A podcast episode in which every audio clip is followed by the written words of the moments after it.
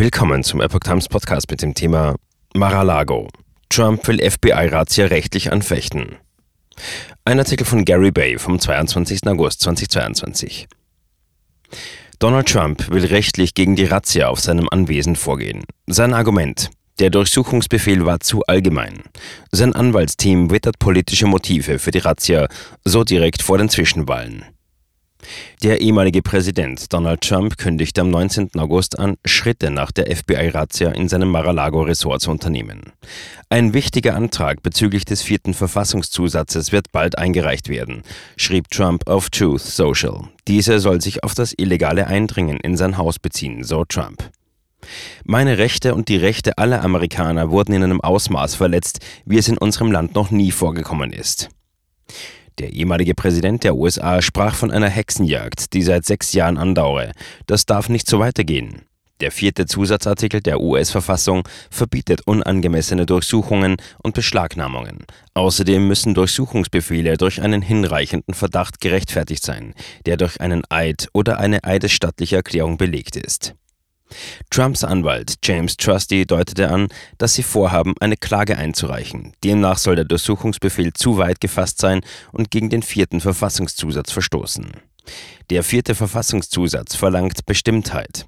Er verlangt eine Eingrenzung des Eindringens in die Wohnung einer Person, sagte er. Der Durchsuchungsbefehl des FBI enthalte jedoch eine Formulierung, die die Bundesbeamten ermächtigt, ganze Kisten und alle Kisten in der Nähe von als geheim eingestuften Dokumenten mitzunehmen. Das ist wirklich das funktionale Äquivalent einer allgemeinen Durchsuchung. Der Durchsuchungsbefehl setzt dieser Art von Umfang keine Grenzen, sagte der Anwalt. Rechte aus dem vierten Verfassungszusatz. Trusty sagte in der Radiosendung Mark Levin Show, dass die rechtliche Anfechtung der Razzia sehr bald kommen werde. Er betonte, diese soll öffentlich eingereicht werden, sodass die gesamten Vereinigten Staaten diese Unterlagen zu lesen bekommen, so der ehemalige Bundesstaatsanwalt. Trusty sagte auch, dass diese Angelegenheit Trump sehr wichtig sei. Er hat sich während des gesamten Prozesses sehr transparent verhalten.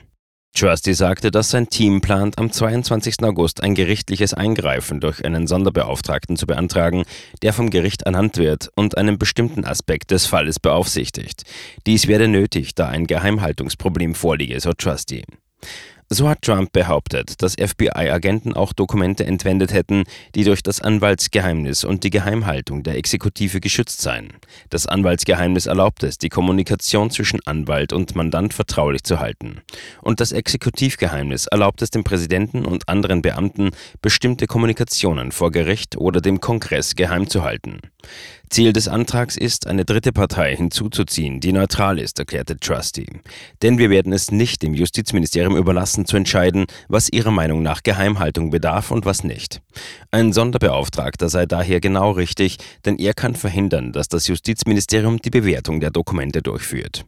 Wir werden das Gericht auf der Ebene des Bezirksgerichts einschalten, damit die Rechte des Präsidenten aus dem vierten Verfassungszusatz verteidigt werden. Politisches Motiv. Jeffrey Clark teilt diese Ansicht. Der ehemalige stellvertretende US-Generalstaatsanwalt für die Zivilabteilung während der Trump-Regierung verwies auf eine Erklärung in Anlage B des Durchsuchungsbefehls. Alle Aufzeichnungen der Regierung und oder des Präsidenten, die zwischen dem 20. Januar 17 und dem 20. Januar 2021 erstellt wurden, sollen beschlagnahmt werden, wenn der Agent sie als Beweise, Schmuggelware oder Früchte eines Verbrechens für relevant hält. Diese Aussage, schrieb Clark, macht den Durchsuchungsbefehl zu einem allgemeinen, den die Gründer verabscheuten und im vierten Verfassungszusatz verbieten wollten. Darüber hinaus, so Clark weiter, werde der Durchsuchungsbefehl durch sein Timing unterminiert und aus diesem Grund liege ein politisches Motiv zugrunde. Da es Bundesbeamte waren, die Trumps Anwesen in Mar-a-Lago durchsuchten, wussten sie bereits, dass es dort Dokumente gab, die Geheimhaltung erforderten und das schon seit Monaten. Die politische Natur der Razzia sei daher klar, so Clark, weil sie gewartet hätten, um nach etwas zu suchen, von dem sie gewusst hätten, dass es schon da gewesen ist. Und das kurz vor den Zwischenwahlen. Die Amerikaner verdienen es zu wissen. Präsident Trump hat absolut recht, seine verfassungsmäßig geschützten Rechte geltend zu machen und das Gericht anzufordern, die Überprüfung der Dokumente sofort zu stoppen, sagte Verfassungsrechterin Jenna Ellis. Er habe auch das Recht, einen Sonderbeauftragten zu ernennen und das Justizministerium aufzufordern, einen Grund für die unangemessene, irreguläre und politisch motivierte Razzia anzugeben. Die Amerikaner verdienen es zu wissen, wie ihre eigenen Strafverfolgungsbehörden arbeiten und nach welchen Regeln, sagte die ehemalige Beraterin von Trump. Weiter sagte sie, wenn Justizminister Merrick Garland wirklich auch nur versuchen will, die Glaubwürdigkeit des FBI wiederherzustellen, muss er dafür gerade stehen.